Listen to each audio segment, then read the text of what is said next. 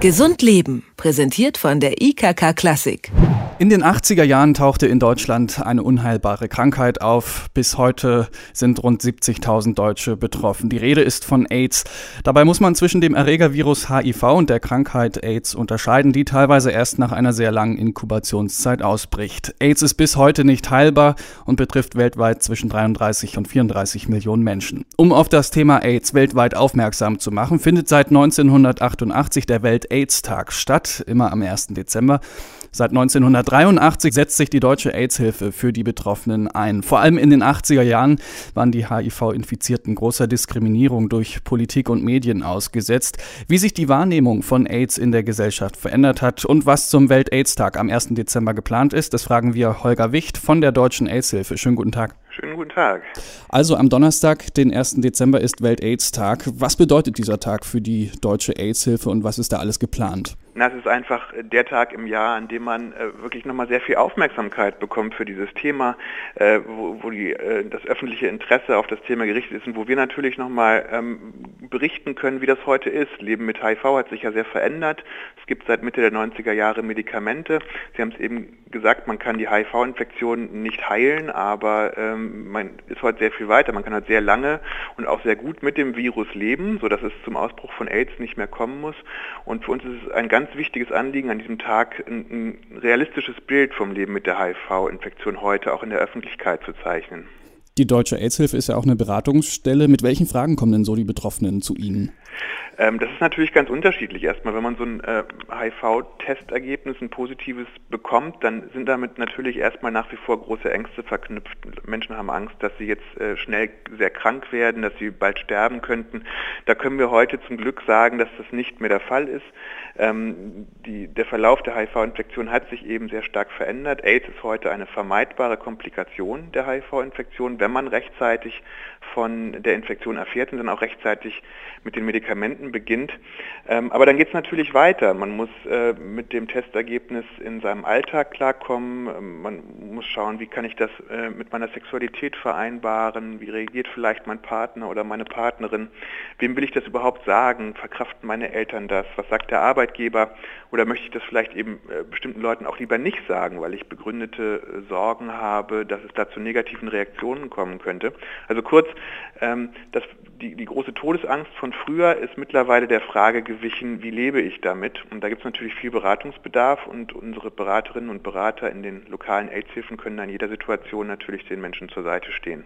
Wenn man sich jetzt die aktuellen Zahlen des Robert-Koch-Instituts anschaut, äh, da gibt es 2011 weniger Neuinfizierte als noch vor fünf Jahren. Das ist ja durchaus ein gutes Zeichen. Wie sehen Sie die aktuelle Entwicklung?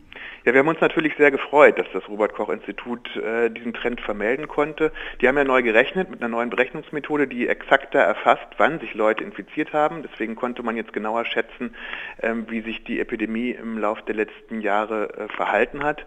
Und äh, die Meldung war, seit 2007 sinken die Neuinfektionen. Vorher dachten wir, die sind ungefähr konstant. Und es sind auch weniger, als, äh, als man bisher gedacht hat. Bisher ging man von so 3000 aus. Jetzt sind es 2700 im Jahr 2011 ist ein fantastisches Ergebnis, kann man sagen, wenn man natürlich auch gerne diese Infektionen auch noch äh, vermieden hätte. Aber ähm, diese Zahl lässt sich nicht auf Null bringen. Ähm, HIV wird durch Sexualität übertragen und da kann man keine volle Kontrolle ausüben. Und wir liegen mit diesen Zahlen weltweit im Vergleich wirklich ähm, ganz hervorragend. Es gibt kaum Länder, die bessere Zahlen haben und deswegen war das für uns wirklich eine richtig gute Nachricht. Sie haben das vorhin schon mal so ein bisschen angesprochen. Lassen Sie uns da noch mal ein bisschen äh, das vertiefen. Wie gut oder schlecht kann man denn heute mit HIV in Deutschland leben und wie weit ist die Forschung mittlerweile? Was kann man mit Medikamenten erreichen und was nicht? Also erstmal muss man wirklich sagen, dass sich das Leben mit HIV seit Mitte der 90er Jahre, seit es diese Medikamente gibt, ganz grundlegend verändert hat. Wirklich von, von der potenziell relativ bald tödlichen Erkrankung hin zu einer chronischen Erkrankung, mit der man fast normales Lebensalter auch erreichen kann. Davon gehen wir mittlerweile aus.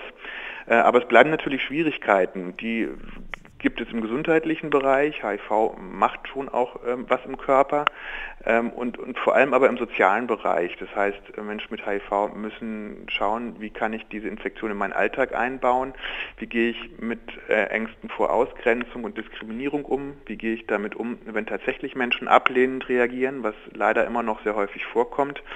Ähm, Beispiel Arbeitsleben. Es kommt immer wieder vor, dass Menschen da Opfer von Mobbing oder sogar unrechtmäßigen Kündigungen werden.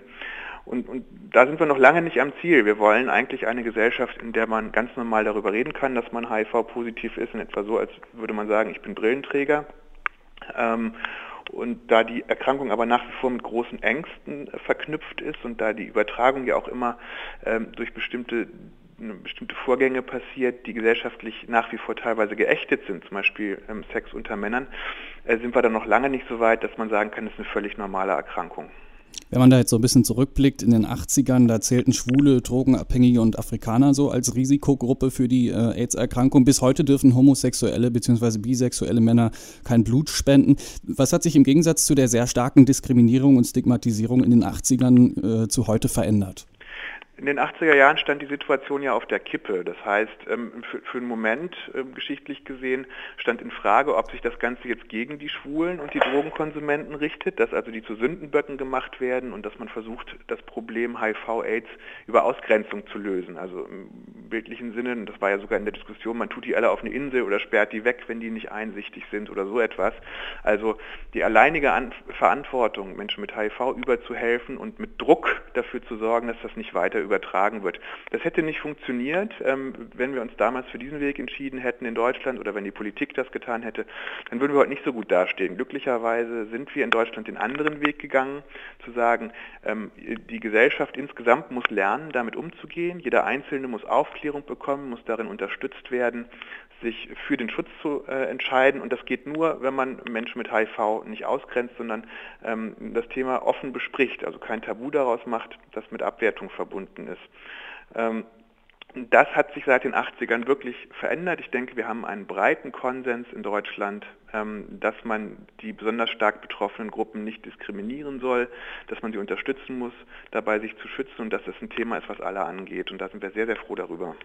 Letzte Frage, Stichwort äh, Prävention. Sie haben es angesprochen, es ist wichtig, äh, die Krankheit früh zu erkennen. Wann sollte man denn einen AIDS-Test durchführen lassen? Also ein HIV-Test, es wird ja streng genommen nicht auf, äh, auf AIDS getestet und auch nicht auf das Virus selbst, sondern auf Antikörper im Blut. Mhm. Ähm, das heißt, man ähm, sollte einerseits ähm, relativ zeitig, wenn man das Gefühl hat, es könnte was passiert sein, sich testen lassen. Das ist ganz wichtig, ähm, weil man nicht zu spät mit den Medikamenten beginnen sollte. Wenn man ein positives Testergebnis bekommt, also infiziert ist, dann werden bestimmte Blutwerte ähm, erhoben und äh, von denen hängt ab, wann fängt man an mit der Therapie. Das ist in der Regel so einige Jahre nach der Infektion der Fall. Wenn man zu lange wartet, ist vielleicht schon der optimale Zeitpunkt zum Einstieg in die Therapie verstrichen. Also rechtzeitig testen, wenn man das Gefühl hat, da könnte was schiefgegangen sein. Auf der anderen Seite darf man natürlich auch nicht zu früh, also wenn ich gestern ein Risiko hatte, kann ich nicht heute zum Test gehen. Es dauert bis zu drei Monaten, bis sich die Antikörper bilden, die der Test nachweist. Das heißt, ein wirklich sicheres Ergebnis bringt dieser Test erst nach drei Monaten. Am Donnerstag findet der Welt-AIDS-Tag statt, mit dem auf die Krankheit, den richtigen Umgang mit Infizierten und Präventionsmaßnahmen aufmerksam gemacht werden soll. Wir haben mit Holger Wicht von der Deutschen AIDS-Hilfe gesprochen, welche Rolle AIDS heute in Deutschland spielt. Herr Wicht, vielen Dank für das Gespräch. Ich habe zu danken. Gesund Leben, präsentiert von der IKK Klassik, gibt es auch zum Nachhören als Podcast.